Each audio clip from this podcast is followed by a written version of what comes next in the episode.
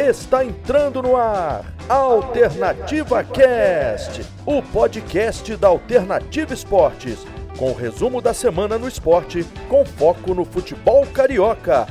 Alternativa Cast, a partir de agora, na sua Alternativa Esportes.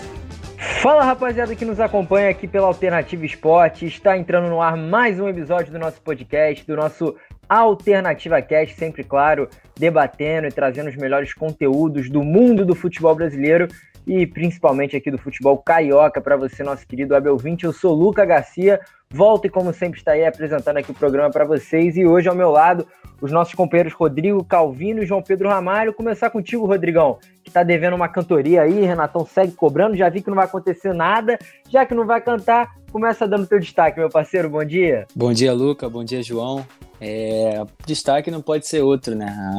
O ótimo futebol apresentado pelo Vasco no sábado, que ganhou uma partida totalmente inesperada, né? Os torcedores já achavam que, que, era, que ia para mais um jogo deprimente, mais uma derrota fácil e acabou surpreendendo, né? Abrindo 3 a 0 tudo bem que complicou o jogo depois, mas a atuação em si, os três gols, que foram por sinal belos gols, é, deixaram a torcida feliz no sábado à noite, né? Pro final de semana também. Pois é, Vascão chegou a abrir 3 a 0 no finalzinho, levou um sufoco, mas deu para levar a vitória para casa.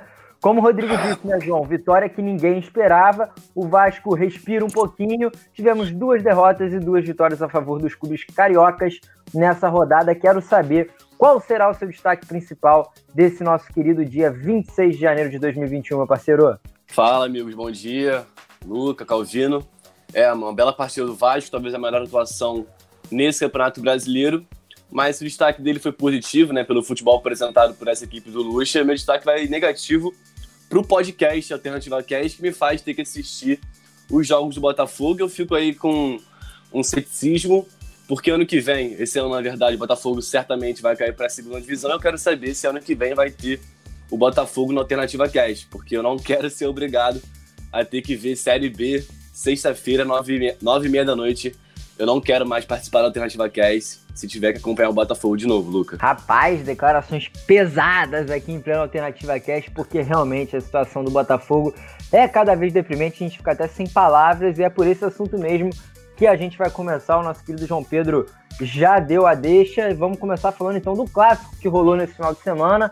Botafogo e Fluminense se enfrentaram em um jogo horroroso, pessoal. Para quem não teve a oportunidade de ver, sinceramente, você que não viu, você nosso web ouvinte que não viu, deu sorte, fez alguma coisa muito melhor. Você poderia estar tá lavando louça, varrendo a casa, faxinando seu, seu apartamento, o que fosse que seria melhor do que esse jogo entre Botafogo e Fluminense, um jogo que doeu ver, principalmente o primeiro tempo horroroso.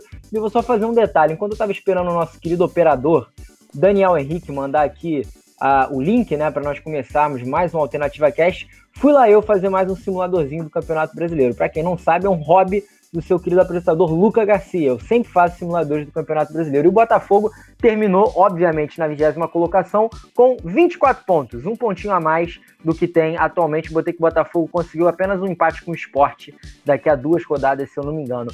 João, é para é pra tanto ou eu tô exagerando? Não, é para tanto sim. E eu acrescento que já é para começar a pensar na Série B e pensar na Série B para não cair. Porque com esse elenco e com a desmontagem que deve acontecer, porque jogadores é como Pedro Raul, é, Kevin, Bruno Nazário, enfim, metade do time vai ser desfeito, então já tem que começar a planejar como vai ser essa Série B e torcer também para uma Série B que é difícil, talvez uma, da, uma das mais difíceis uh, desde os pontos corridos, porque vai ter Cruzeiro, certamente Curitiba também vai cair, tem clubes tradicionais como Vitória, o Figueirense, que não estão muito bem, mas mesmo assim são equipes tradicionais e que sempre impõem um pouco de dificuldade a qualquer equipe. Impressionante, né, Luca? Eu lembro que você falava que qualquer equipe que jogasse contra o Botafogo, a partida ia ser muito ruim, né? Não, não tem outra. O Botafogo se, se enfrentasse o Bayern de Munique, o Liverpool do Klopp, com certeza seria uma partida muito abaixo do esperado, porque parece que o Botafogo é, é, contagia os outros com o seu desânimo, com a falta de identidade de futebol, vontade de ser jogador de futebol. E contra o Fluminense, no sábado não foi diferente, no domingo, perdão, não foi diferente. uma das piores partidas do Campeonato Brasileiro, com certeza. Talvez o pior clássico é, do Brasil inteiro na temporada.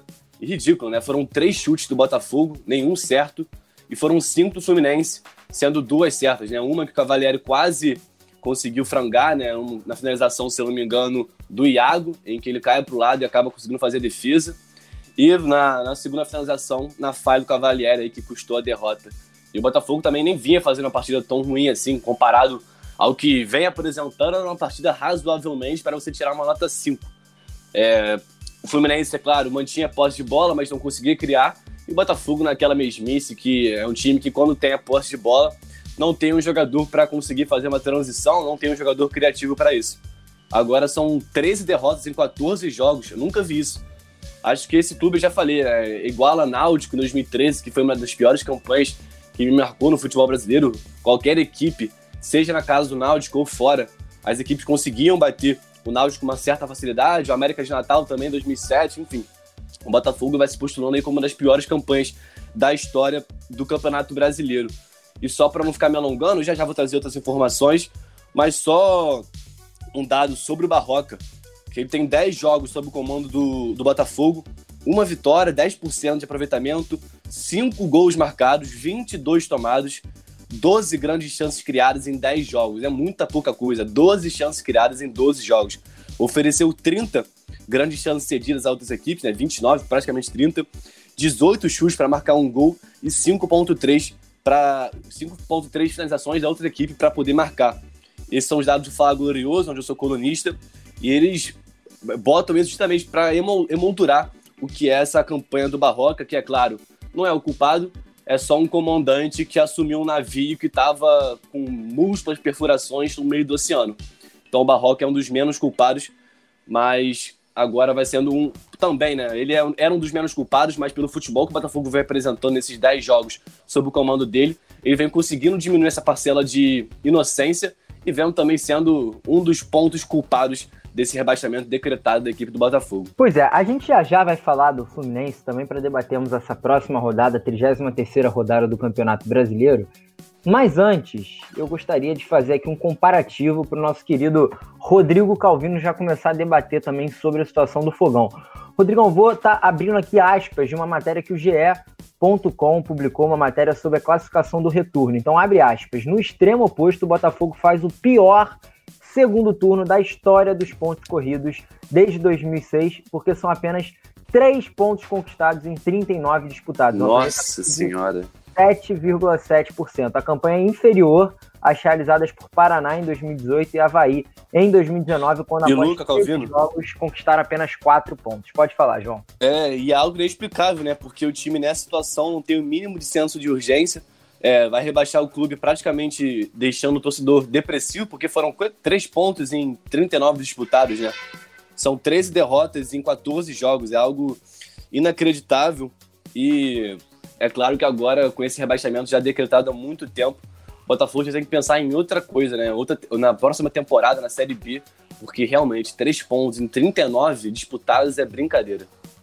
Pois é, e aí aproveitando para passar já para o Rodrigo, muito disso que o João falou, né, cara? Além dessa, dessa coisa absurda que é o time do Botafogo é, ter três pontos somados em 39 de disputa, a confiança dos jogadores fica lá embaixo. Eu fico imaginando como é que deve ser o dia a dia desses caras, desses jogadores do Botafogo, porque é, é, é assim, é, é uma parada inacreditável, né, cara? O time só perde, literalmente só perde. A, a vida do cara deve estar um inferno. Com certeza os jogadores vão acabar saindo. O Botafogo foi o que o João disse vai cair para uma Série B que não vai ser nivelada por baixo, não, pessoal. A Série B vai ter Cruzeiro, vai ter o Sampaio Correia, que fez uma campanha excelente, está em sétimo lugar, tem um artilheiro, inclusive, da competição, vai ter o Vitória, como o João disse, que tá, é um time que quase foi rebaixado, mas é o Vitória, é um time de expressão, tem o Náutico, Guarani, vai ter também clubes como, por exemplo, o CSA e o Havaí, que podem acabar não subindo. O Remo também. É, o Remo, que veio, tá vindo né, da Série C, o Vila Nova, que aplicou uma sonora goleada por 5 a 1 no próprio Remo na final da Série C. Então, né, Rodrigão, a gente tem que começar a pensar no Botafogo já projetando 2021, porque tá rebaixado. Não adianta a gente falar que ainda há chances, há, há chances sim, mas está rebaixado.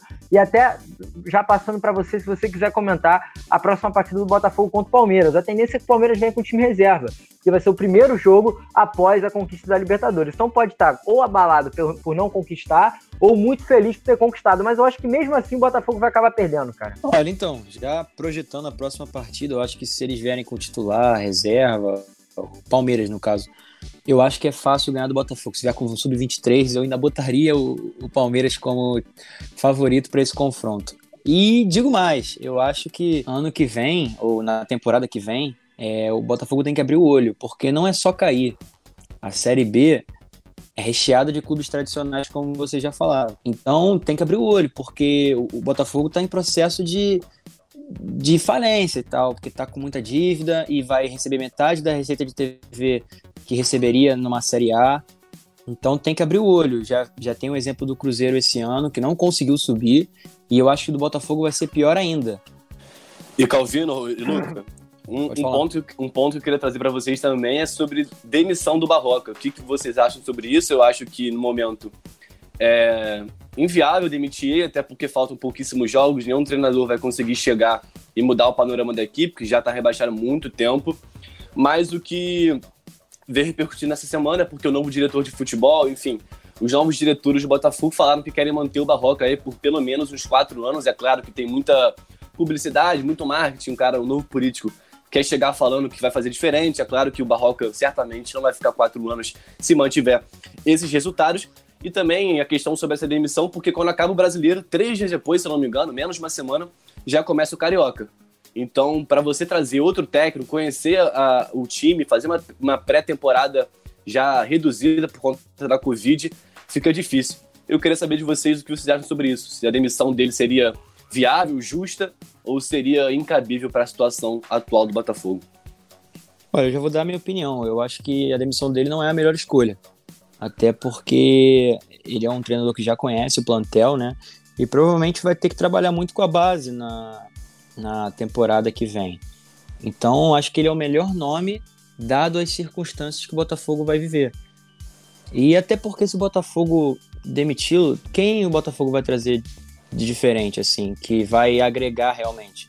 O Botafogo não tem condições de pagar alguém melhor, muito melhor.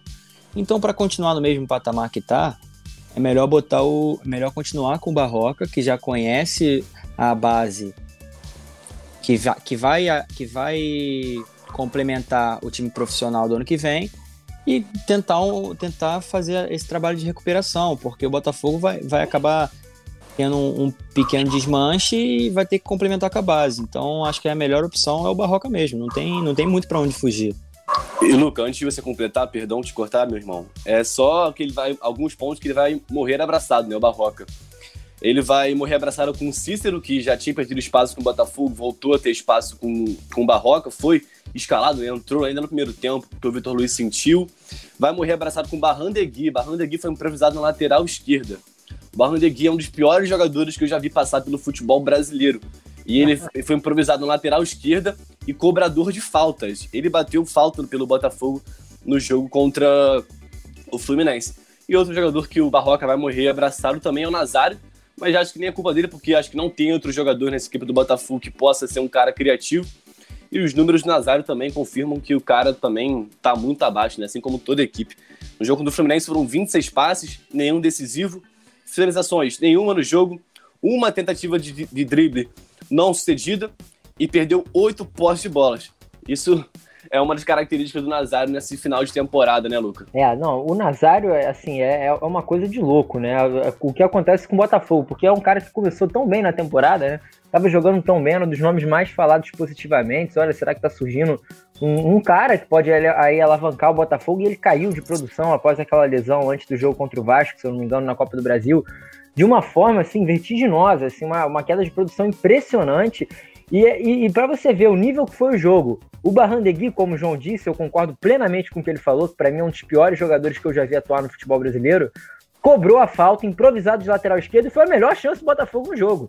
Pior que é verdade, É, foi a melhor chance do Botafogo no jogo. Essa cobrança e um chute do Zé Wellison no primeiro tempo. Assim, o jogo foi horroroso, pessoal. Se vocês. É, você, Botafoguense, está nos escutando, a gente não está falando detalhadamente do jogo, porque o jogo foi horrível, e a gente vai deixar para falar do jogo agora nessa etapa barra 2 desse nosso bloco 1 sobre o Fluminense. Porque sobre o Botafogo é o que a gente fala todo episódio. Agora a gente tem que começar já a pensar nessa próxima temporada, em 2021 também porque na Série A o Botafogo, assim, como eu disse, acho que está acabada a permanência do Botafogo. Acho que tem grande chance de perder todos os jogos. A gente espera que isso não aconteça, claro, até para o psicológico dos jogadores, né? Lembrando que todos são seres humanos Imagina o quão ruim deve ser o cara perder todo o jogo, né? De 13, 14 partidas, perder 13 e ganhar uma.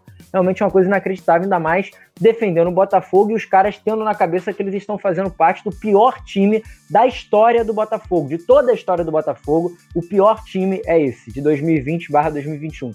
É uma coisa assim, horrenda o que está acontecendo com o Glorioso. E aí, claro, para não deixar todo mundo na bad, né? Pra gente não ter uma bad trip aqui em plena alternativa cast, vamos começar a falar do Fluminense. Que também não foi muito melhor, não.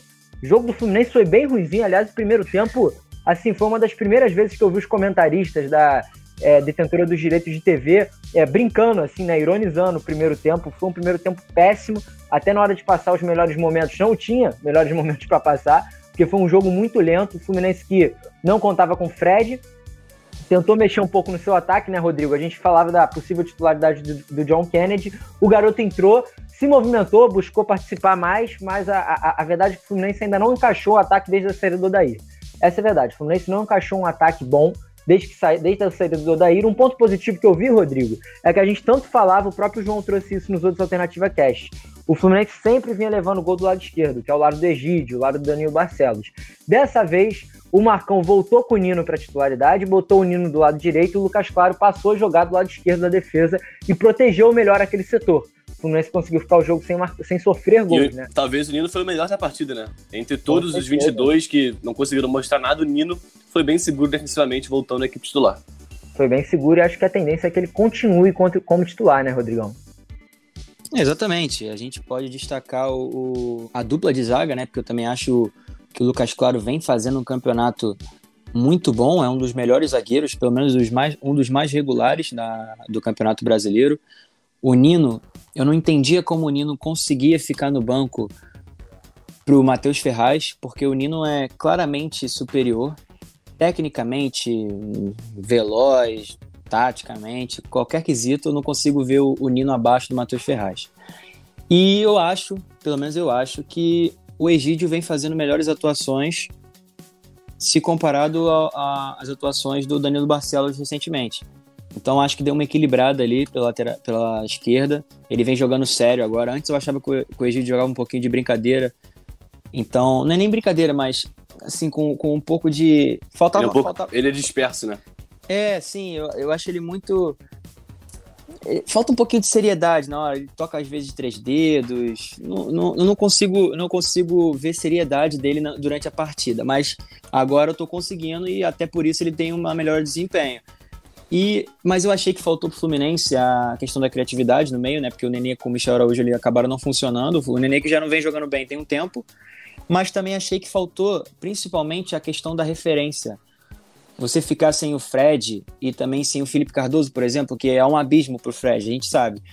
Só que você perde a função ali. Por mais que o John Kennedy seja um bom jogador, o Fluminense ficou sem esse cara para fazer o pivô para que era uma das jogadas principais é, que vinha acontecendo nos últimos jogos, que o Fred escorava é, a bola que era lançada da zaga, ou do, ou do Muriel, ou do Marcos Felipe, por exemplo, escorava, dava uma casquinha de cabeça e o Luca ou o Luiz Henrique prendiam a bola, entendeu? Faziam uma jogada.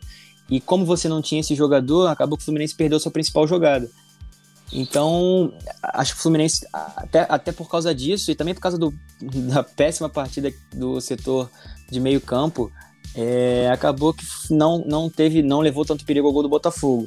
Então o jogo ficou realmente muito ruim, principalmente na primeira etapa. Eu acho que o primeiro tempo foi, foi um dos piores que eu já vi em anos. Mas é, conseguiu achar um gol depois da falha do, Muriel, do Diego Cavalieri, né? Que é ídolo do Fluminense.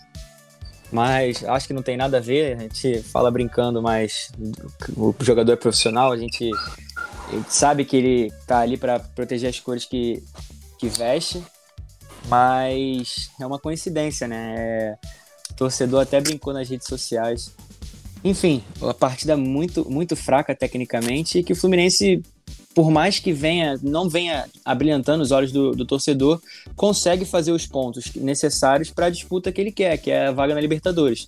Então, por mais que o torcedor não esteja 100% feliz, ele está pelo menos satisfeito com o desempenho é, na questão de pontos.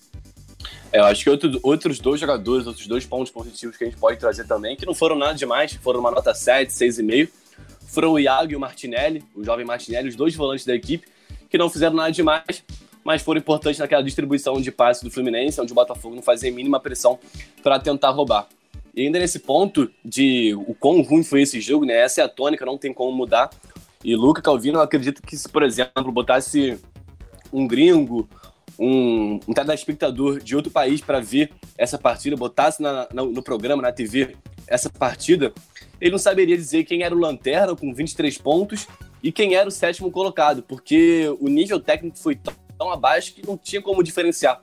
O Fluminense, por ter um time melhor, por estar em uma situação melhor, ter uma identidade, um plano de jogo já bem estruturado há muito tempo, tinha que mudar um pouco disso, né? Até preocupa o torcedor tricolor, porque o resultado deixa perto da Libertadores, se não me engano, agora está a um ponto do Palmeiras, que é o quinto colocado, mas ao mesmo tempo deixa longe pelo futebol apresentado, né? Preocupa mais do que anima essa vitória. Como eu disse, ele fica a um ponto é, com a vitória, fica um ponto do Palmeiras, que é o quinto colocado.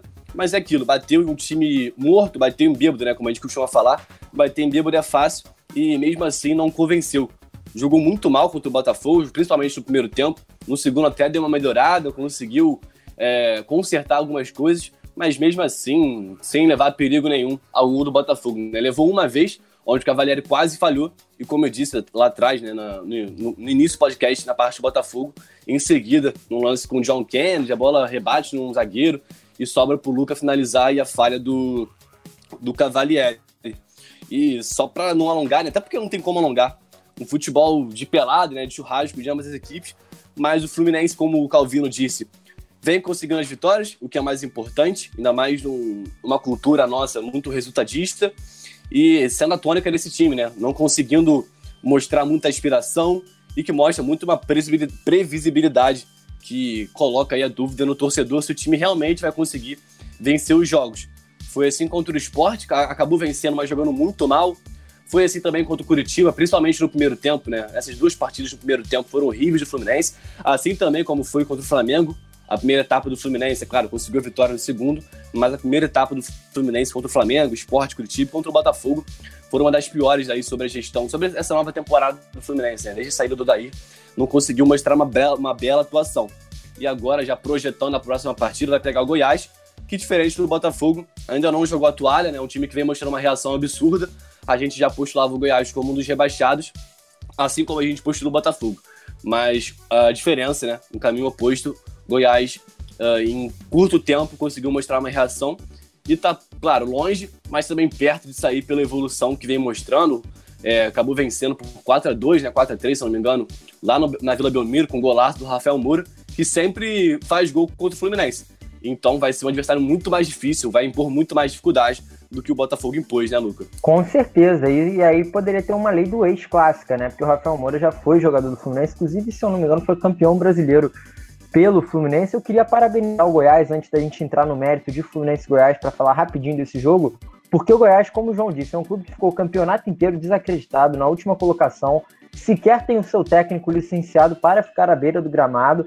Quem fica na beira do gramado é o Glauber Ramos, que é o auxiliar do técnico real do Goiás, porque ele tem a licença e o seu treinador principal não tem. Então é um clube que trabalha com dois treinadores, basicamente. É um clube que ficou o campeonato inteiro na vigésima colocação, vinha de três derrotas consecutivas e três derrotas pesadas, né? Porque perdeu para o Flamengo e, e, e derrotas assim completamente desestabilizantes. Perdeu pro Ceará. Né, teve, duas, teve, duas, teve duas derrotas consecutivas, se não me engano, né? Uma de 3x0 pro Flamengo e 4x0 pro Ceará, e aí as duas em casa. As duas em casa. E aí vai com o Santos, finalista de Copa Libertadores, e consegue ganhar de 4x3 num jogar, consegue virar a partida. Então, realmente, parabéns ao Goiás. Ainda tá longe, seis pontos do Fortaleza mas é um clube que deu trabalho também para o Fluminense no primeiro turno. Para quem não se lembra, também foi um jogo que terminou em 4 a 2 Naquela ocasião, 4 a 2 o Fred marcou seu segundo gol nessa volta pelo Fluminense, o Nenê chegou a marcar duas vezes, então é um, é um Fluminense que, que, que, tenta, claro, a sua permanência ali na briga pelo 1G6,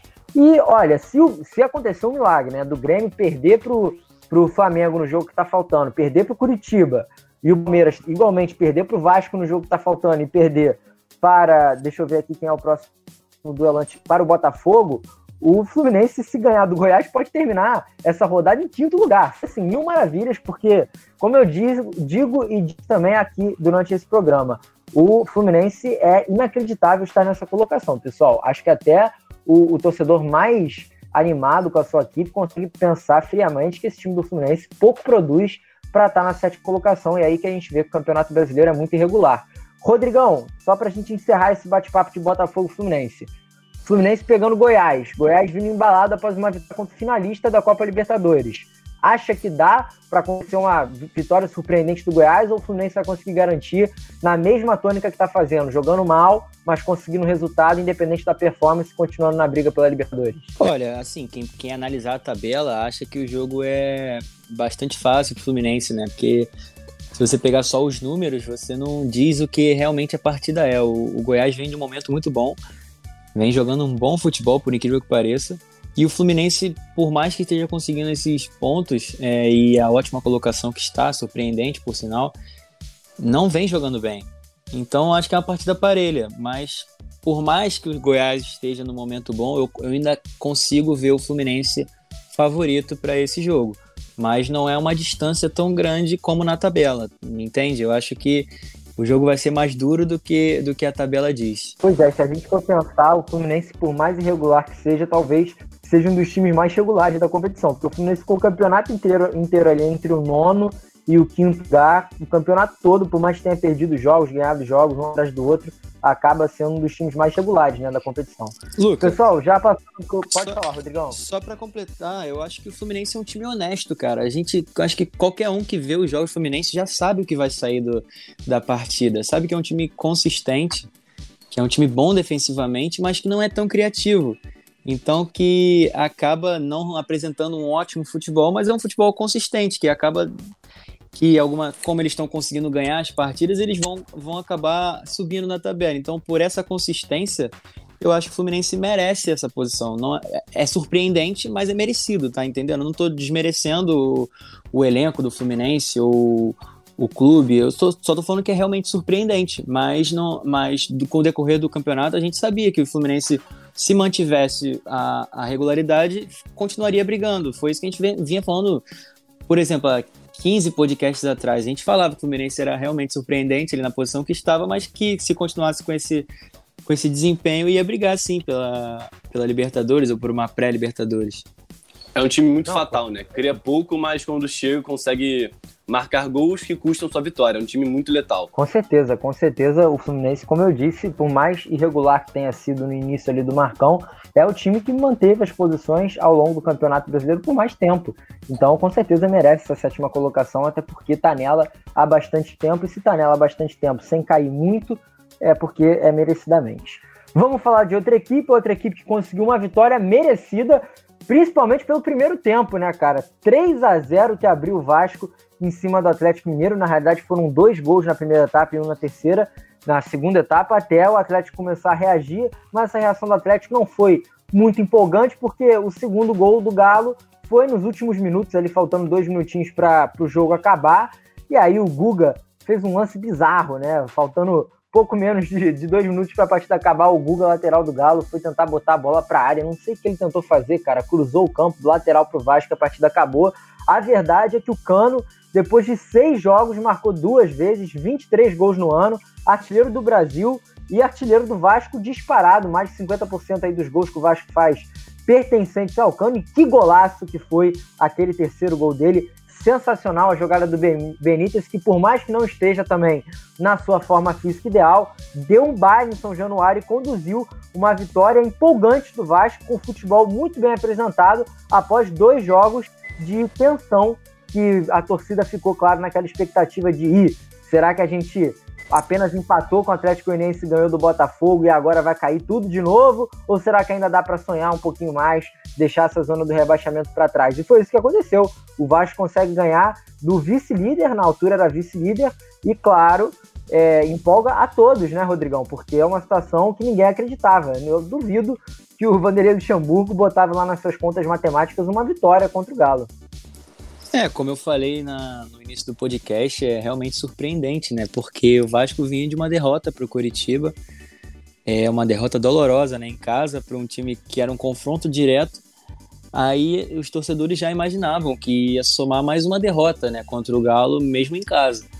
É, e por mais que o placar pareça que o jogo foi duro, eu acho que o Vasco teve controle em 80% da partida. O, o, Atlético Mineiro conseguiu fazer os dois gols no abafa final, assim. E, e, eu acho que o primeiro gol também do Johan, eu achei falha do Fernando Miguel. Achei que ele demora muito para pular. Eu acho que é um goleiro irregular, sabe? Algumas partidas ele faz defesas muito boas, mas acaba que em outras partidas ele falha, então não, não, consigo ver a consistência nele. A consistência que a gente estava falando do Fluminense, por exemplo, não consigo ver do Fernando Miguel. É, então acho que talvez atrapalhe, atrapalhe um pouquinho. Então esse gol a, a, alavancou numa, numa pressão final do, do Galo. Mas falando sobre o primeiro tempo, é, principalmente, o Vasco teve, depois do pênalti que o Johan também perdeu, é, pênalti que na minha opinião não, não, não aconteceu, foi para mim foi muito menos pênalti do que o segundo gol, do que o segundo que foi anulado. É, o Vasco conseguiu ligar, né? Ligou o disjuntor e o Léo Matos, com oportunismo, conseguiu dar o passe ali pro, pro Cano abrir o placar depois de uma falha do Arana, né? É, o Arana que é muito bom ofensivamente, mas que vem falhando na, na questão defensiva. E depois começou a, o show do Benítez, né? Que foi o dono da partida, para mim. Na minha opinião, o, ben, o Cano fez dois gols, ok, teve influência direta no, no resultado da partida, mas o dono da partida para mim foi Martim Benítez. E mesmo não estando 100%, mostra que é extremamente essencial para esse time do Vasco. Calvino, pode falar. Eu boto que o dono da partida, ao meu ver, foi o Luxemburgo, porque na última, na antepenúltima, né, na penúltima, perdão, na derrota pro Vasco, do Vasco lá pro Bragantino, em Bragança Paulista, ele iniciou o jogo com quatro meio-campistas, né? Juninho, Léo Gil, Caio Lopes e também o Andrei. E para essa partida, além dele fazer cinco alterações, ele botou Marcelo Alves também na, na zaga, no meio de zaga, e foi muito bem com o Castan. Para mim, foi entre os dois, o Marcelo Alves foi muito bem, principalmente na jogada aérea. E voltando nessa parte do quarteto, né, que ele dissolveu, ele teve o Bruno Gomes de volta, que fez uma parte dessa, Bruno Gomes cada vez mais confirmando sua vaga no time.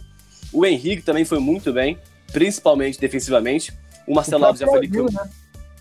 O Léo Gil também atuou muito bem. O Pikachu, quem diria, também entrou muito bem. Foi um próprio auxiliar do Léo Matos. Que o Léo Matos também, outro jogador que foi muito bem. Duas assistências, né? Uma na falha do Arana e outro cruzamento que o Pikachu acabou marcando o gol. O Léo Matos tem uma certa deficiência defensiva, mas o Pikachu, quando o Léo Matos já tinha, já tinha recebido um amarelo, justamente pelo pênalti, se eu não me engano, ou por uma falta no Keno, não vou me recordar. O Pikachu acabou sendo auxiliar dele, acabou fazendo uma cobertura muito boa então, essas cinco alterações do Lucha, né? O Bruno Gomes de volta, o Henrique também, que voltou de suspensão. Essa, essa dupla foi muito bem. O Marcelo Alves no Milo de zaga, no lugar do Werley, foi muito bem. O Pikachu também foi muito bem. E o Benítez, para mim, o melhor da partida. Ajudou muito a equipe do Vasco, voltando, né? Ele que tem um problema de parte física, só tem 18 jogos, agora 19, nesse brasileiro. Como você disse, o, o Calvino, ele foi um líder do, do Vasco nessa partida, líder em desarme, ainda deu uma baita assistência pro golaço do, Gan, do Cano e uma bela jogada. Uma das, um dos gols mais bonitos desse campeonato brasileiro e que foge muito da tônica do Vasco. Uma tônica de troca de passes, um time que conseguiu sair da pressão do bloco alto do Atlético Mineiro, conseguiu inverter o jogo, sair trocando passe. O Benítez sendo o, o cabeça pensante dessa fuga da pressão e a bola volta de, de novo para ele, para ele servir com uma bela bola para o cano e uma bela finalização.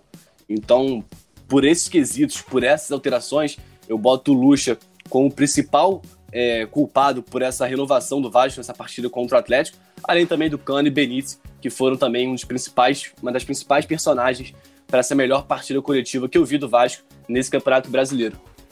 É, eu acho que, é, até para complementar o que você falou, João, é, o Vasco começou ganhando essa partida numa, numa decisão que o Vanderlei teve na terça-feira passada, de deixar o Martin Benítez no Rio, aprimorando a parte física. Eu acho sim, que isso foi sim. essencial. Valeu a pena, né? Exatamente, foi Valeu. essencial para a partida de sábado. Então, tem que dar destaque para esse conhecimento que ele tem, para essa visão a não tão longo prazo, mas também é, saber interpretar o que cada jogador precisa. Eu acho e é impressionante, esse... é, é, impressionante também né, a, a, a, diferença que o Benítez impõe em campo, né? Contra o Bragantino, o Vasco foi totalmente apático, a, a, apresentava o futebol de rebaixado, e quando o Benítez entra em campo, parece que o Vasco muda seu patamar. É claro que não é sempre isso, o Vasco tem sua regularidade e o Benítez também teve a sua irregularidade ao lado do Vasco, mas contra o Atlético Mineiro foi uma partida de clube que briga por G, G4, G6. Fala, Luca. Pois é, eu, eu acho que além de, claro, de todo o futebol apresentado individualmente pelo Benítez, há até uma confiança maior para os companheiros, né? Porque é um cara que quando saiu, todo mundo ficou meio que desesperado e quando ele voltou, todo mundo animou de novo. Então acho que dá um ânimo a mais, porque a gente percebe que é um cara que tem uma sintonia com seus parceiros, né? Uma sintonia com seus colegas de clube. O próprio Cano brincou ali com ele na hora da, na hora da, da entrevista. E não tem ninguém melhor que ele para posição, né? No Vasco não tem ninguém melhor que ele. Talvez o Carlinhos, mas não chega nem aos pés do Benítez, né? Exatamente. O Benítez faz uma função de típico camisa 10. O Benítez é um camisa 10 clássico que temos no futebol brasileiro. Não é um jogador exuberante, não é um cracaço de bola, mas é um bom jogador que agrega muito ao Vasco e não só agrega, como faz a diferença, dando, claro, passes decisivos, inclusive o gol do Cano foi um gol muito bem trabalhado, né? Até o Rodrigo, se tiver os números, Rodrigão, não sei se você é, anotou isso direitinho, porque foi algo que eu esqueci de anotar, mas eu, é, eu me destacou a quantidade de jogadores que participaram da jogada. Se eu não me engano, Lucas, se eu não me engano, se eu não me engano, oito dos onze jogadores do Vasco em campo, é claro, que participaram desse gol. E como eu disse, para mim, foi um dos mais bonitos, não só pela finalização de classe do Germancano, mas por toda a construção conseguiu sair da pressão, coisa que não é comum para essa equipe do Vasco. É, sempre que uma equipe adversária marca em bloco alto, agressivo e impõe uma dificuldade para o Vasco sair jogando, a equipe adversária consegue roubar a posse de bola, mas contra o Galo, que é muito bem treinado pelo São Paulo, o Vasco conseguiu sair muito bem. E o próprio Germancano, o Germancano no segundo gol do Vasco, eu acho, ele participa da saída da pressão e o Benítez recebe a bola, gira para o Léo Mate, que cruza para o Pikachu. Então, dois gols que o Vasco consegue sair da pressão é, trocando passes, uma coisa incomum que foge da tônica dessa equipe ao longo da temporada. Luca, é, é... Complete, foram, foram oito, oito jogadores mesmo, como o João falou, né? E foram 38 segundos de troca de passe até o até o gol, né? É, e eu acho que queria destacar também um jogador que é o Marcelo Alves. E se a gente comparar, por exemplo, a partida do Erley contra o Bragantino ou contra o Coritiba, a gente vai ver um número muito, muito maior de rebatidas. Ou seja, ele não, ele não saía jogando tanto. Então, acho que talvez se tivesse o Erley no lugar do Marcelo Alves, essa jogada não aconteceria. Porque ela partiu do Fernando Miguel e passou pelo Marcelo Alves até chegar no Benítez, que deu a tônica depois do meio de campo ali. Mas eu acho que tem que ser, tem que ser exaltado. O Marcelo Alves é muito bom com os pés também. Ele não, tão, não vem tendo tão destaque, mas quando entra, consegue resolver. Eu acho que ele é um, um zagueiro consistente, um achado do Vasco para a temporada. Eu acho que tem que. Ele vem de empréstimo, né, do Madureira. Eu acho que tem que renovar esse empréstimo até o final do ano, pra, porque é um jogador interessante. Então, eu acho que o Vasco não tem que se desfazer nele, não. É, o, contrário, é o contrário do, do companheiro dele de Madureira, né, o Igor Catatal, que também está no Vasco, que, que não vem tendo tantas oportunidades, então acho que talvez não seja o caso, o mesmo caso do Marcelo. E o Werner até chegou a entrar, né? Formou uma trinca de zaga já no final da partida, depois dos 40, o Luxemburgo, para fechar a casinha. Botou os três, Castan, Werner e também Marcelo Alves. E, Luca, eu queria ver se você também pegou a mesma, é, a mesma semelhança de partidas que eu peguei, cara. Porque o, o Vasco muito bem compactado, o Galo teve, se eu não me engano, mais de 72% de posse de bola nas duas etapas. Uma posse de bola um pouco falsa, principalmente na primeira etapa, onde não conseguiu criar muita coisa. E eu lembrei muito do jogo do Galo contra o Botafogo no primeiro turno. onde o Botafogo dava bola para o Galo, aquele famoso nó tático do, do Paulo Tuori em cima do São Paulo, onde dava a bola para o Galo, deixava construir e atacava em profundidade, né, em contra-ataque, tendo Luiz Fernando e Luiz Henrique, né? Saudosos Luiz Henrique e Luiz Fernando no comando de ataque. Então me, me, me, lembrou muito um Atlético que, diferentemente da partida contra o Vasco, criou muito, principalmente no primeiro tempo contra o Botafogo. Não conseguiu fazer isso contra o Vasco, mas achei, achei muito semelhante. O Luxemburgo atacou na mesma falha que o Botafogo atacou e outras equipes vêm atacando, que são as costas da equipe do, do, do Galo, conseguir sair da pressão, dar a bola para o Atlético mas se compactar muito bem, duas linhas, três linhas ali de jogadores que dificultam muito para essa equipe do Galo, que parece não conseguir quebrar essas linhas.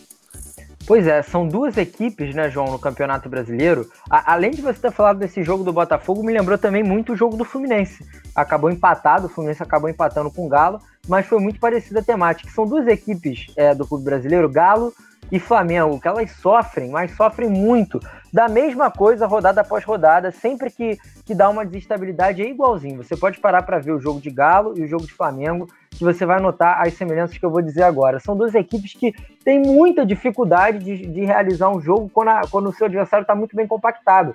Como o João disse, o Vasco estava muito bem compactado, as linhas estavam bem próximas, um time que saía em bloco junto, né? Um time que tinha uma saída, uma saída contínua com todos os seus jogadores, e aí isso praticamente liquidou o Galo na partida. Claro, o, o Vasco abriu 3 a 0 né? Foi muito mais é, incisivo do que, por exemplo, Fluminense e Botafogo nas outras ocasiões.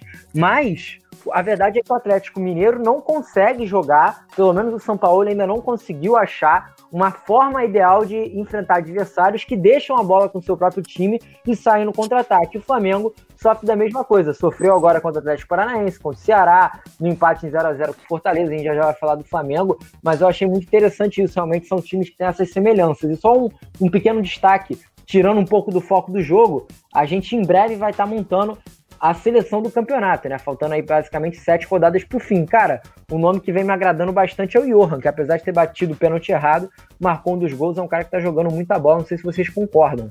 É, não, o Johan é um dos destaques da equipe do Atlético, é o batedor oficial de pênaltis, eu, eu fiz o jogo, né, peguei os dados, ele tinha quase 70% de aproveitamento em pênaltis, acabou não convertendo, né, uma coisa um pouco incomum, de acordo com as suas estatísticas. E o curioso é que ele nem pertence ao Atlético, né, Luca? Ele pertence ao Palmeiras, é, então, se o Galo quiser ter o jogador para a próxima temporada, para o próximo brasileiro, né, que é já nessa temporada, já nesse ano, tem que pagar aí cerca de, não me lembro exatamente os números, mas são mais de 7 milhões de reais por 50% do jogador. E acho que vale a pena. É um jogador que veio inconstante, principalmente aí na primeira, primeira metade primeiro turno do brasileiro, mas que agora, para mim, é o principal jogador dessa equipe do Atlético e conseguiu tomar lugar na Meiuca com jogadores importantíssimos como o próprio Natan, o Alan Franco. Então, para ele, ele tomar o lugar desses dois jogadores é porque tem que estar tá mostrando futebol. Pois é, rapaziada. E então, já passando para o nosso próximo assunto aqui do nosso Alternativa Cast, já debatemos, claro, a vitória do Fluminense, a vitória incisiva do Vasco, inclusive é este o nosso próximo assunto, ainda falar um pouquinho mais do Vasco, porque o Vasco vai pegar hoje, né, Rodrigão? A gente que está fazendo o programa um pouquinho mais cedo, justamente para poder acompanhar essa partida. O Palmeiras. Palmeiras e Vasco, rodada, primeira rodada do Campeonato Brasileiro, que foi adiada na época por conta da final do Campeonato Paulista.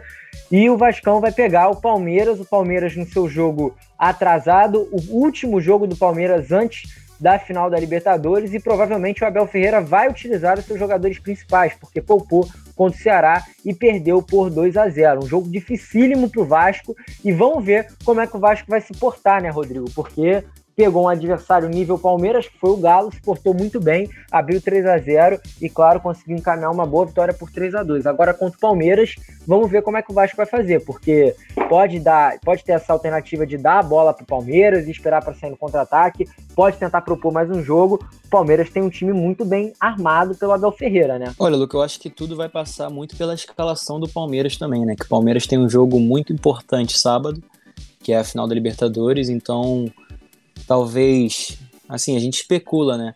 Que não vá completo, ou então, caso vá, não, não tenha tanta aquela gana, até para se preservar para um jogo que é nitidamente e claramente mais importante, que é o de sábado.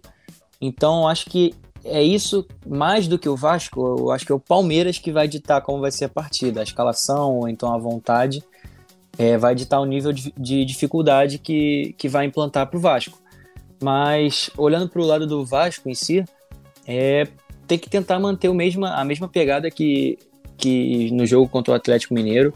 É, não vai, o Vasco não vai ser tão dominante né, na partida, como não é normalmente, mas tem que aproveitar, tem que ser fatal. Nas oportunidades que tiver, tem que conseguir fazer os gols para sair vitorioso. Até porque se sair, se sair com essa vitória, termina o jogo de hoje com seis pontos de, de distância para o Z4. E então já encaminharia muito bem a, a sua permanência na Série A. Então é hoje é um jogo muito importante para o Vasco. É, eu acho que pelo menos pontuar em São Paulo seria o ideal. Não, não acho que uma, um empate seja de todo ruim, não. Acho que pontuar em São Paulo vai ser essencial para essa sequência do Vasco. Pois é, então você, torcedor vascaíno que nos escuta por agora, já já cola continua aí na Alternativa Esporte, porque você vai acompanhar esse jogaço pela primeira rodada do Campeonato Brasileiro entre Vasco e Palmeiras. Nosso querido João Pedro Ramalho estará na transmissão. Ao lado de quem, João? Emanuel Santana e Douglas Rodrigues. Como sempre, uma equipe de ouro fazendo toda a cobertura especial do Campeonato Brasileiro para você nosso querido web ouvinte. Rapaziada, já passando para o nosso último bloco aqui do Alternativa Cash. Geralmente a gente trazia o Flamengo para falar primeiro, porque o Flamengo vinha bem, ganhou duas partidas seguidas, e aí debatemos e preferimos botar o Flamengo por último, porque uma derrota para lá de deprimente para o torcedor flamenguista contra o Atlético Paranaense. Aposto que em todos os simuladores aí que a rapaziada tá fazendo nessa reta final, ninguém colocou o Flamengo perdendo para o Atlético Paranaense. Eu mesmo, nos meus simuladores, eu colocava o Flamengo perdendo para o Palmeiras e ganhando o Atlético Paranaense. Foi o contrário, né? Uma derrota no, na Arena da Baixada, que é sempre muito difícil de jogar lá. Mais uma derrota que, quando a gente tem que elogiar, a gente elogia. Mas quando tem que criticar, também vamos criticar, porque passou muito por conta das escolhas de Rogério Ceni, escolhas assim incompreensíveis. Ele optou por manter na dupla de zaga Gustavo Henrique e o Ilharão, que terminaram a partida contra o Palmeiras pela ausência do Rodrigo Caio, que saiu lesionado, e ainda segue como dúvida para o jogo contra o Grêmio. O Gustavo Henrique, pelo incrível que pareça, saiu bem, inclusive marcou o gol da partida. Não foi muito exigido por baixo, mas mostrou que está mais confiante. O Ilharão também não foi tão exigido assim agora. Algumas atuações individuais muito ruins e muito abaixo do comum. Isla, Maurício Isla, jogador que eu venho falando há tempos, que não vem numa boa fase, jogou muito mal. E o Vitinho, assim, fica complicado falar do Vitinho. O Vitinho, quando tem a oportunidade de ser titular, ele desperdiça, mas desperdiça muito feio. Ele jogou muito abaixo do que ele poderia ter apresentado. Um jogador que era para imprimir velocidade na equipe, com a ausência do Bruno Henrique. A começar pela escalação, o Rogério Senna opta pelo Vitinho no lugar do Pedro.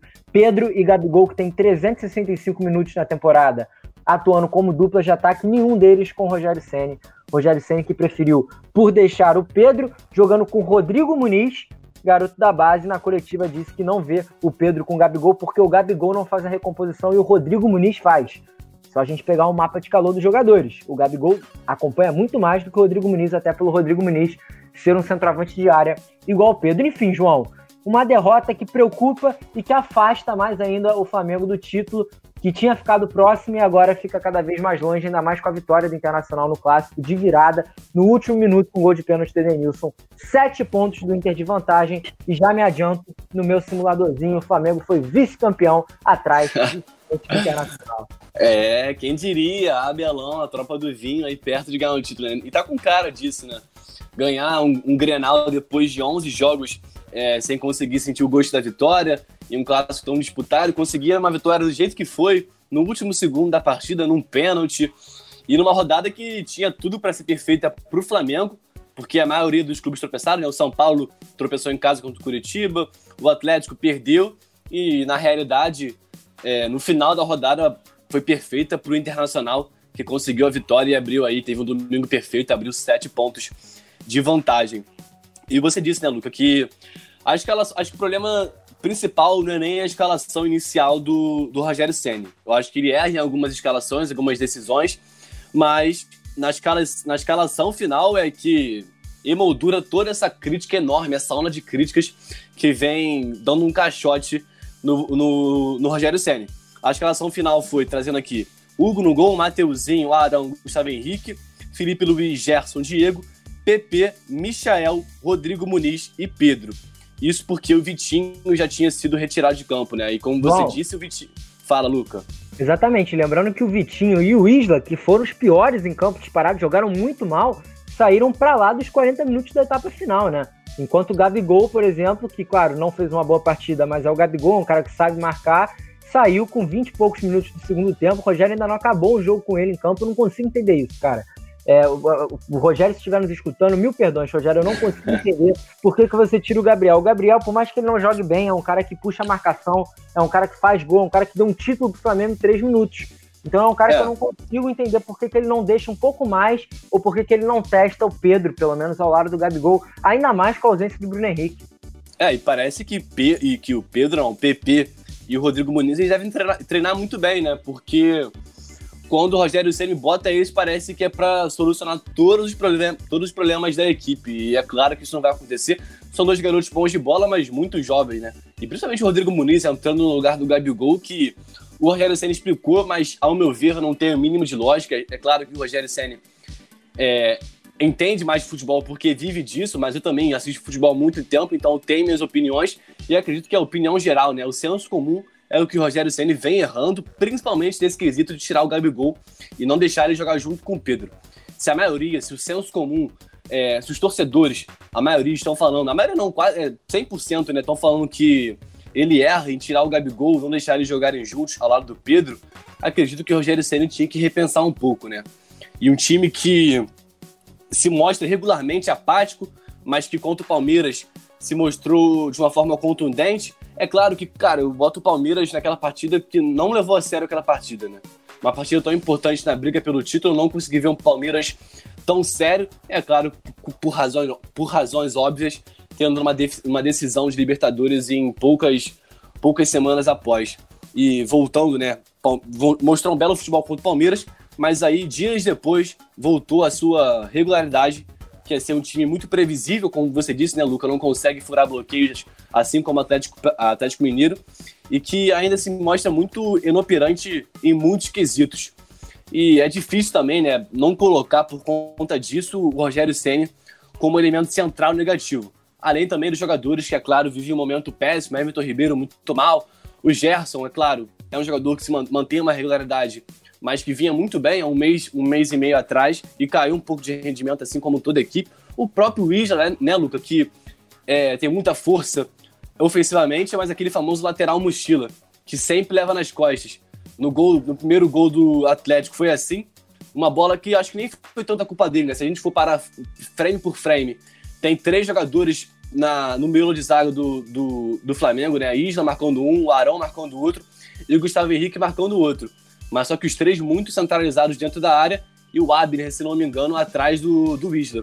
Então foi uma falha de marcação, não sei se é por critério do Rogério Senna mandar centralizar o jogo do meio de zaga, mas que houve um, um erro de marcação ali, houve, talvez do Isla ou talvez do Gerson, que poderia ter descido um pouco mais. E só para finalizar isso, né, Luca? Eu acredito que o Rogério Senna tem boas ideias, como por exemplo o do Arão na zaga. Eu acho que é uma boa ideia, vem dando certo. É, o Vitinho, lugar no Bruno Henrique, não tinha outra opção, mas foi muito mal, né? Um jogador que não consegue mostrar o porquê de vestir a camisa do Flamengo, o porquê do investimento nele. Teve até aquele lance icônico que virou figurinha, virou GIF, virou meme, dele tentando virar o jogo e uma bola terrível, uma jogada de Série D do Campeonato Brasileiro. E o principal, o principal ponto é isso, né? De não manter Gabigol e Pedro em campo, os dois artilheiros do Flamengo, Pedro, o Gabigol, ídolo supremo do Flamengo, talvez o segundo maior ídolo da história, atrás somente do Zico, fez dois gols em três minutos em final de Libertadores, e por que não pode fazer um gol contra o Atlético Paranaense, que é uma equipe muito abaixo do River Plate, é claro, suas devidas, devido às, a- a- às proporções, uma equipe que não briga por nada no Campeonato Brasileiro, não pode manter os dois principais, os dois melhores atacantes do Brasil, ao meu ver, então são essas coisas que vem queimando o Rogério Ceni e o próprio Gabigol, né? Não gostou de ser substituído, acabou reclamando ali com ele. O Rogério Ceni até falou que era por conta que a bola não tinha chegado nele, ele concordou com o Gabigol, mas é, é claro que eu acredito que seja por outra coisa. O Gabigol não deve ter gostado nada de ter saído, né, Luca? Olha, Luca, é... João, eu vou, eu vou complementar só o que vocês falaram, porque eu, eu concordo plenamente com o que vocês disseram. É, eu só queria é, fazer a crítica não às escolhas, mas sim às justificativas do Rogério Ceni. É, por exemplo, ele deixar o, o, Vitinho em campo e tirar o Gabigol com a justificativa de que o Vitinho, no momento, recom iria recompor mais é, e seria melhor para o Flamengo isso. Um Precisando time... fazer gol, né, Calvino? Pois Exatamente. É, o medo de perder falando mais alto do que a vontade de ganhar, né? Exatamente. Um time que quer ser campeão não, pre... não pode é, priorizar a defesa naquele momento. O Flamengo precisava daquela vitória. Então, não faz sentido a escolha dele. E a justificativa é muito menos. É, é até feio você falar isso. Você não, você não, não, você não entende o torcedor quando você fala isso. Você fala uma coisa dessa, você não está entendendo o que o torcedor quer. O torcedor quer o título. Se você falar, alguma, você falar isso, você está abdicando do título. Você não quer perder a partida. Você não está pensando a longo prazo. Você não está pensando grande. Você está pensando naquela partida. Isso é errado. O Flamengo, você tem que pensar grande. O Flamengo tem um, tem um elenco para pensar grande. E o Rogério Ceni não está pensando. Outra coisa que eu queria falar também é, por muito tempo, as, in, as individualidades resolviam as partidas do Flamengo. E de um, de um tempo para cá, não vem acontecendo. E isso só é, demonstra, é, deixa evidente as falhas no sistema coletivo do Flamengo. Porque, porque enquanto o Flamengo é, resolvia suas partidas na individualidade, é muito difícil você questionar o conjunto, o time, ou como o time funciona. Mas quando não está funcionando, é muito mais fácil, é, fica evidente né, a, a, discrepância. E até por isso tá, tá sendo. O Rogério Senna está sendo tão, tão criticado, ou então o Domi estava sendo tão criticado. Porque os jogadores vivem um mau momento é, individual. Por exemplo, o Arrascaeta que vem sendo um dos destaques do Flamengo, por mais que seja destaque, está muito longe do melhor Arrascaeta que a gente já viu. O Everton Ribeiro teve uma queda muito brusca. Isso tudo influencia, porque eles eram os motores, junto com o Gerson, do Flamengo como um todo. Então, se eles não funcionam, o Flamengo não funciona. Então, acho que cabe ao Rogério Ceni montar um esquema que potencialize esses jogadores, porque no momento isso não está acontecendo. É, e o que vem sendo passado pela mídia, né? Eu peguei essa informação do Flávio Amêndola, que é uma referência, né, Luca, pra gente no jornalismo, repórter que agora tá na Band, se eu não me engano, né, Luca? Mas o que vem sendo passado, né, o que, foram, o que foi passado a ele é que o Senna vem sofrendo uma grande pressão, uma enorme pressão por uma ala, né, por uma, por uma parte da diretoria do Flamengo que já quer a sua demissão desde aquela derrota pro Fluminense, né? Começou Não. aí, começou a, a, a, grande pressão em cima do Rogério Ceni, em cima do Fluminense após derrota, e depois piorou após derrota para o Ceará, Luca. Pois é, eu acho complicado a permanência do Rogério Ceni na próxima temporada, né? Pelo que eu pesquisei também e pelas fontes que a gente consegue seguir e, claro, tentar pegar informação aí pelos youtubers e jornalistas aí que acompanham o Flamengo, é que os bastidores né, da Gávea já buscam novos nomes para a próxima temporada Acho muito difícil a permanência do Rogério. Acho sim que ele acaba o Campeonato Brasileiro por faltar sete rodadas. E o próprio Marcos Braz já ter falado que não quer um treinador tampão, né? Um cara que venha somente para jogar sete rodadas e ralar depois. Então acho que ele permanece no Campeonato Brasileiro, só se, por exemplo, sofreu goleadas igual foi com o Domi. E acho que só permanece na próxima temporada se conseguir uma reviravolta tremenda, o Inter cair de produção, o Flamengo finalmente conseguir passar o São Paulo, que é proibido aqui no estado do Rio de Janeiro, né? A gente já falou isso no Alternativo Cash, é uma lei. O Flamengo não consegue, não pode Ô, passar o São Paulo. Pode se, falar, João. Se nessa reta final de campeonato, aí restando sete rodadas, seis rodadas, já não sei ao certo, o Rogério Senna manter uma regularidade, conseguir algumas vitórias, chegar em terceiro lugar, crescer de rendimento e chegar talvez no possível segundo lugar, perdendo o título para o Internacional, que para mim é o favorito no momento. No, pra, na sua opinião, o Rogério Senna cai mesmo assim, crescendo de rendimento, se mantendo em segundo lugar, sendo vice-campeão? Olha, João, talvez, cara, talvez eu acho que sim, porque a, a gente já observou que essa diretoria do Flamengo ela gosta é, de priorizar primeiro o técnico, né? E, mas eu acho assim muito complicado. Acho que se o Flamengo conseguir aumentar a produtividade, vai ser para conquistar o título. É, pelo menos para chegar na última rodada brigando pelo título internacional. Até porque enfrenta o Inter, né? Ainda enfrenta Até o Internacional. Enfrenta o Internacional e vamos supor que o Flamengo ganhe do Internacional. O Internacional ainda empata algum jogo ao longo desses sete, né? Que tem, por exemplo, confrontos contra o Bragantino, contra o próprio Vasco e aí na última rodada o Internacional empata, por exemplo, com o Corinthians e o Flamengo ganha do São Paulo, claro, se o Flamengo não ganha, não perder mais nenhum jogo, né? Tiver dois empates e cinco vitórias, o Flamengo pode ser campeão. Então é possível, o que é possível é possível. Como eu disse no meu simuladorzinho, o Flamengo ficou a um ponto atrás do Internacional. Então é possível isso acontecer. Só que eu acho muito difícil pelo, pelo, futebol que o Flamengo apresenta. Contra o Goiás não foi um bom futebol. Contra o Palmeiras, como você disse, eu não entendi o que aconteceu com o Palmeiras, não jogou muito bem. E agora vai pegar o Grêmio na próxima rodada, ainda sem Diego Alves, ainda sem Rodrigo Caio. E o Grêmio, que jogando na sua casa é muito difícil ser batido. O Grêmio tem apenas três derrotas no campeonato inteiro. É o time que menos perdeu. É claro, é um time que empata muito. Esse jogo tá com a cara do empate, mas o Internacional vai ter um confronto um pouquinho mais tranquilo, porque vai pegar é, é, vai pegar o Bragantino. Não, mais tranquilo não, é um jogo difícil pro, pro Internacional, né? A verdade é que vai ficar dependendo, o Flamengo vai ter que ficar secando, vai ter que, tá, vai ter que ficar torcendo contra o Inter, torcendo contra o São Paulo, contra o Galo, para ainda sonhar com esse título. E eu acho que o Rogério Ceni falhou. E os próprios jogadores falharam. E aí, até passar para você, João, porque a gente começa a ver as notícias, né? E chega as notícias, inclusive notícias que saíram hoje, que o Everton Ribeiro pode estar de saída pro Al Nasser, que é um clube lá de Dubai, inclusive ele já jogou na, no país e coisa e tal, pode estar de saída. E aí você fica pensando, né, cara, um jogador que fez uma história tão bonita aqui no Flamengo, era recentemente capitão, e pensa já em sair, assim, logo é, do Flamengo, jogando mal, numa fase que o Flamengo tá ruim, e aí a gente começa a ver, né? Começa a pensar, será que tem alguma coisa de errado dentro do Flamengo? Porque não é possível, né, cara? É o mesmo time que conquistou tantas coisas e jogando um futebol tão para baixo, né? Após uma vitória que empolgou todo mundo contra o Palmeiras, os jogadores no vestiário, e aí chega contra o Atlético Paranaense e é vencido facilmente, como foi vencido igualzinho pelo Fluminense, pelo Ceará e como empatou com o Fortaleza, é sempre o mesmo tipo de jogo. Flamengo atacando sem objetividade e os times sendo letais no contra-ataque que tem algo errado dentro do ninho do urubu, acho que isso é fato, a gente foi percebendo isso ao longo da temporada inteira, porque o Rafinha saiu por, do nada por questões, é claro, ele vai jogar uma Champions League pelo Olympiacos, um futebol europeu, depois o Diego Alves quase acabou saindo, se eu não me engano, teve outro jogador também, campeão da Libertadores, que saiu, não teve, Luca? Ou não? Foram só esses dois. O Pablo Mari saiu anteriormente ao Rafinha. Pablo Mari também. O Diego Alves já queria ter saído. Então, que deve ter alguma coisa acontecendo no interior do Flamengo, no interior do Ninho do Urubu, deve ter. Até porque recentemente divulgar, o Diego falou né, sobre isso, que estão divulgando muitas coisas do, do, interior, dos bastidores do Flamengo, isso não vem pegando muito bem.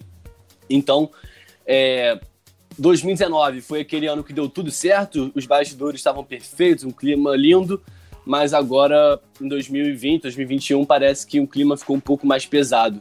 E sobre essa questão da saída do Everton Ribeiro, é como você disse, né? Um jogador que é ídolo do Flamengo, mesmo que saia, vai continuar sendo ídolo, porque foi o craque do Flamengo nesses últimos, nessas temporadas, né? Nas, em todas as temporadas que esteve no Flamengo, foi o craque do time, principalmente nas últimas duas, já 2020, é, metade, claro, né? até o terço final ele foi muito bem.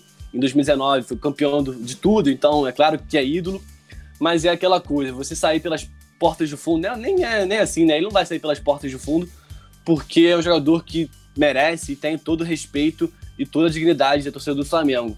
Mas que no momento que ele tinha que botar a cara a tapa por ser um ídolo, por ser o capitão, por várias rodadas, né, por vários momentos ser o capitão da equipe, um líder técnico e também de emocional, ele sair no momento desse, onde o Flamengo precisa de um jogador diferenciado e ele não consegue entregar mais nada disso, é, eu acho que sairia feio. Né? Assim como o Honda também, o Botafogo precisava de um jogador como o Honda para ser um líder técnico, que ele não foi, e um líder emocional, psicológico.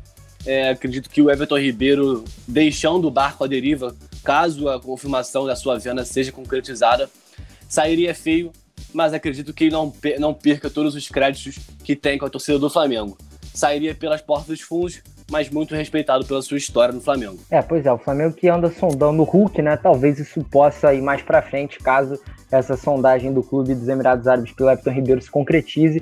E o, caso... O contrato do Everton Ribeiro termina quando, perdão? João, não, não sei te informar o certo no o ano que termina, mas o próprio Flamengo, é, para o canal Paparazzo Rubro Negro, o próprio Marcos Braz já, já, já sinalizou que caso o jogador queira, é, não tem o que fazer, né? Uma proposta que seriam valores muito altos e, e, se o jogador quiser, se a família do jogador optar, o Flamengo não vai não vai segurar o atleta, até porque, como eu disse, fez essa sondagem pelo Hulk também, Então, talvez possa ocorrer uma troca no próximo ano. E aí, só um pequeno detalhe para o flamenguista que está nos ouvindo.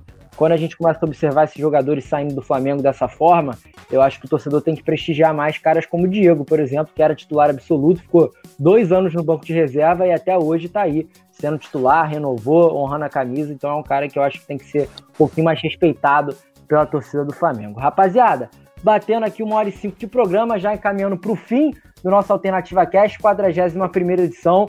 Muito obrigado a todo mundo que nos acompanhou. Você agora que está nos ouvindo pela rádio vai ficar e Palmeiras, Palmeiras e Vasco, primeira rodada do Campeonato Brasileiro que estava atrasada, calma, não é da nova temporada, ainda da antiga. Lembrando que faltam sete rodadas para o fim do campeonato. Vasco brigando para sair de vez dessa zona da degola, né? Deixar a zona da degola para o final da tabela. E o Palmeiras ainda brigando por uma vaguinha segurada na Libertadores caso não consiga é, vencer a atual edição da Libertadores e sim se garantir no próximo ano. Rodrigão, muito obrigado pela tua presença, meu parceiro. Comentários sempre excepcionais. Agradeço mais uma vez e até uma próxima, meu amigo. Valeu, Luca. Valeu, João. É, boa transmissão né, do jogo do Vasco aí.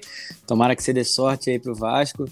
É, e até o próximo programa, né? Não sei se eu vou estar aí sexta-feira, mas qualquer coisa é só só sintonizar na alternativa aí que vocês vão descobrir. Então é isso, até a próxima. Valeu, pessoal. O Rodrigão tá fugindo do, tá fugindo do Renato. Tô torcendo para pro próximo episódio ter Renato Rodrigão pra gente ter a cantoria ao vivo. João! Ah, eu falei, eu falei que tava disponível sexta-feira, me cortaram. É e, isso. Olha lá, olha lá, a escala dando problema aqui na Alternativa Cash. Eu vou, vou, vou providenciar os próximos episódios, Rodrigão e Renato juntos, que eu quero ver essa dupla sertaneja. Joãozão, nosso web ouvinte vai ter overdose da sua voz, né, meu parceiro? Até a próxima, irmão. Muito obrigado. É isso, overdose, cara, sempre usou em transmissão do Vasco. É impressionante. Eu fiz com você, né, Luca? Eu fiz contra o. Acho que o esporte lá no início do campeonato, o Vasco, Vasco venceu. Fiz contra o Ceará, o Vasco venceu. Fiz contra o Botafogo, 3 a 0 Aí fiz contra o Bragantino, perdeu. E agora fiz contra o Atlético Mineiro e venceu. Então, um saldo aí de quatro quatro vitórias para uma derrota, então tô dando sorte pro torcedor. Então, se fosse, se fosse você todos os jogos, o Vasco tava com aproveitamento de campeão brasileiro. Tava, se mantinha lá em primeiro. Tá? A gente tem que providenciar isso aí para a próxima temporada. Não, se vencer hoje, aí confirma mesmo que eu sou pé quente pro Vasco e pro torcedor vascaíno.